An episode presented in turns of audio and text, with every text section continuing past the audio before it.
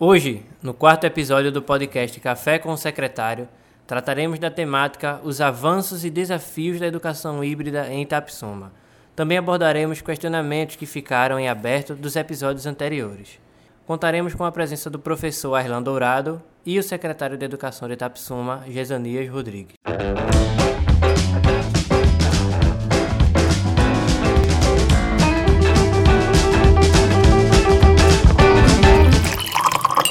Olá, secretário, muito obrigado pelo convite. Nesse episódio, nós levantaremos questionamentos que chegaram até nós referentes aos episódios passados. A primeira pergunta é como o município observa avanços e desafios em relação ao ensino híbrido, uma vez que o professor Danilo Cândido, no episódio passado, comentou sobre as metodologias ativas de ensino. Então, professor Elan, muito obrigado também por ter aceitado o nosso convite. Eu acho que é importante, inclusive a participação da população também tem sido muito significativa enviando algumas questões. É certo que a gente começou agora há pouco, mas a nossa finalidade é difundir essas informações, aproximar a comunidade do, da, da, nossa realidade educacional da rede, onde temos é, quase 5 mil crianças sob os nossos cuidados. No que toca a resposta do professor Danilo no primeiro, no segundo podcast, é importante notar que dentro dos avanços e desafios a gente tem nos avanços a qualificação ou a autoqualificação do professor que buscou se aperfeiçoar para garantir a aprendizagem de qualidade nesse momento e os desafios é manter. É manter o blog, é manter a comunicação via aplicativo, é viabilizar caminhos e meios de integração do aluno e colocá-lo como centro do processo de conhecimento, pensar e se apropriar de novas metodologias, projetos de ensino dentro da, da dentro da, da perspectiva é, remota, porque ainda não temos autorização para o presencial, para que a gente continue avançando e garantindo os direitos de aprendizagem dos alunos. Acredito que se constitui um desafio a autonomia dos estudantes, né? porque em todo momento eles estiveram em casa e por vezes, de fato, eles tiveram toda a autonomia possível e todo o tempo para construir a aprendizagem que é deles. Então, se esse projeto de vida agora está alinhado junto com o plano da escola e com os professores, de fato, os avanços vão avançar bastante. Um outro questionamento que chegou até a gente é de que maneira a família pode auxiliar os estudantes para que eles tenham maior êxito nas atividades escolares. Dentro desse, dentro desse processo, é importante notar que nós temos umas questões muito significativas que impactam diretamente no processo de ensino e aprendizagem, que é a questão da vulnerabilidade social. Hoje, os alunos, como centro do processo de aprendizagem, eles têm algum tipo de dificuldade de acesso, de acesso a telefone celular, de acesso à internet, nós, por isso, viabilizamos os cadernos de atividade e estamos pensando até em possibilidade de aquisição de chips para que o aluno tenha acesso à conectividade. Mas ainda é uma situação que a gente tem analisado caso a caso. No tocante à relação com a família, é importante, o que já foi falado até em reuniões com gestores, que eu acredito que o principal é criar um ambiente de doméstico de aprendizagem. O que seria um ambiente doméstico de aprendizagem? Ah, mas aí a gente tem é, é, é, muitos problemas dentro de casa, às vezes os alunos não têm o que comer, não tem, é, não tem, os pais estão desempregados. Existem questões que a gente tem que levar em consideração. Mas é importante que o pai, na medida do possível, isso em todos os tempos, não somente neste, ele acompanhe a educação do seu filho. Ah, mas o pai não tem preparação, ele não pode ser professor. Mas pequenas atitudes geram grandes aprendizados. Por exemplo, o pai pode ler um texto com o filho, é uma pequena historinha ao invés da criança, acho que tem telefone, está olhando lá Instagram, Instagram, então ele lê uma história, pergunta o que a criança entendeu, então ele já está trabalhando é, é, interpretação textual. E aí, dentro de uma progressão, o aluno vai dizendo o que é que entendeu, identificando personagens, falando pausadamente, trabalhando a fluência né, do, do, do, idioma, então isso é muito importante. Se ele transcrever aquela mensagem que o pai leu para ele, ele trabalha a escrita, ele trabalha a pontuação, a pronúncia trabalha a semântica, ele pode trabalhar pequenas operações dentro de casa, som, é, soma, adição, subtração e divisão nas contas do mercadinho, com o que tem na geladeira. Então, assim, o conhecimento ele é significativo para a vida prática, sim, ele não é uma questão teórica tudo que o aluno aprende é para que ele possa usar na sua vida prática. Então, para isso que a gente precisa que o conhecimento faça sentido.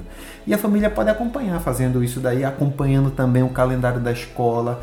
Porque como é que eu eu preciso que o meu filho estude eu não vou na escola, eu não sei reuniões, eu não falo com a coordenação, não procuro saber como é que ele está porque isso é muito importante. A presença do pai não é somente para a escola ver que ele tem uma família, mas para que a escola e família se deem as mãos e possam acompanhar juntos o desenvolvimento da criança.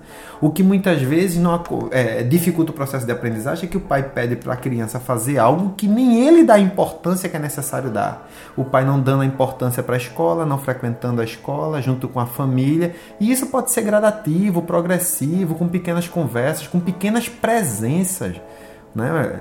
E aí é, é, essa presença é muito importante para a criança, porque a partir do momento que eu dou o exemplo, a criança, poxa, a educação é realmente importante, mas dentro de uma interpretação muito subjetiva, e isso contribui para o processo de ensino-aprendizagem e para o valor institucional da escola na vida e no desenvolvimento da criança. É interessante, secretário, que a sua fala não propõe que os pais sejam os professores, até porque existem professores mas os pais poderiam convidar as crianças para fazer um trabalho de jardinagem, por exemplo, ou com toda a responsabilidade cozinhar alguma coisa, seriam habilidades desenvolvidas que vão além de conteúdos e livros didáticos. Mas secretário, quando é que as aulas no município vão voltar? Então, o Estado de Pernambuco, em decreto ainda de 2020, só, autor, só autorizou para o ensino público o ensino médio. Para a rede privada, todos os níveis e etapas de ensino estão autorizadas. Educação básica. Enquanto o Estado não autorizar o retorno das modalidades para o ensino público, eu digo, dos anos iniciais, finais, educação infantil, a gente não pode dar uma previsão. Mas nosso calendário letivo para cumprimento da, da lei de diretrizes e bases dos 200 dias letivos começa no dia é, eh, 2 de fevereiro, com aulas remotas. Então a gente vai ter o contato com as equipes gestoras, com professores e a partir daí, já nessa semana, a partir do dia 2, as aulas remotas com os professores, em contato com os alunos se apresentando, porque os alunos mudam de turma com o processo de progressão automática. Então a gente já começa com as aulas remotas. Assim que o Estado autorizar, nós faremos o escalonamento, ou seja, o Estado autorizou, está autorizado o fundamental nos finais do sexto ao nono ano, os anos iniciais do primeiro ao quinto, e a gente vai escalonando para sentir a apropriação das normas e protocolos de saúde dentro das unidades de ensino. É importante também notar que, mesmo Estado autorizando, a gente tem o interesse de voltar, a gente não vai poder voltar do mesmo jeito. Nós precisamos também da autorização da Secretaria de Saúde, porque existe a taxa de contágio no município, estamos elaborando em, fazem de finalização para colocar para consulta pública o manual de orientações gerais para esse processo. Então, enquanto a saúde e Estado não nos autorizarem, a gente não tem perspectiva do ensino presencial. Mas, até agora, 2 de fevereiro, inicia o ensino remoto para cumprir os 200 dias letivos. É importante que toda a comunidade educativa, e quando eu falo isso também das famílias e alunos, que todo mundo esteja ciente dos protocolos de saúde para que de fato na volta não aconteça é, possíveis contaminações. Secretário, em relação à inserção das tecnologias na educação, a gente sabe que desde o final da década de 90 e início da década de 2000, isso tem acontecido de forma muito recorrente e forte. Né? É um novo cenário dentro da educação, a inserção das tecnologias. Durante o momento da pandemia, os professores tiveram que se reinventar de fato e aprender cada vez mais sobre como utilizar as tecnologias em educação para aprimorar suas aulas. Bom, as aulas vão voltar presencial em algum momento e a pergunta que fica é: de que maneira as tecnologias vão estar atuando agora? Porque os alunos vão estar presencialmente e o uso das tecnologias vai acontecer, não vai acontecer? De que maneira o senhor acredita que ainda seja possível continuar utilizando tecnologia em educação presencialmente? Primeiro, com o retorno das aulas presenciais, a gente vai, a gente não, nós não podemos colocar todos os alunos numa sala de aula. E eu acredito que o desafio, o maior desafio, é pensar que a sala de aula com um professor e 40 alunos assistindo uma conferência por vezes não não deve permanecer assim. As tecnologias vêm invadindo as escolas e nós já temos adiado, nós já temos adiado isso por muito tempo. O importante é associar essa experiência que o professor adquiriu no ensino híbrido, no ensino remoto, nas atividades síncronas e assíncronas e integralizar isso ao plano de aula quando estivermos voltando progressivamente aos encontros presenciais. Nós sabemos que a escola tem um papel social imenso de convívio e tal, mas a gente não pode mais adiar as tecnologias, o uso de tecnologias em sala de aula vídeos, acesso a laboratórios de informática. Nós precisamos reestruturar nossos laboratórios. Já tem um processo para compra e montagem de laboratórios de informáticas móveis, para que os alunos possam usar o computador, o notebook dentro da sala de aula. É, os professores planejarem planos de aula e projetos com pequenas equipes dentro da escola, para que a gente possa dar mais qualidade e, diver, e, e, diversificar o processo de ensino. Com relação à internet, houve um investimento do governo federal que a gente já fez é, desde julho, recebemos um recurso para instalar a internet nas escolas, mas nós optamos por comprar equipamentos que potencializem a conexão de internet em todas as unidades de ensino.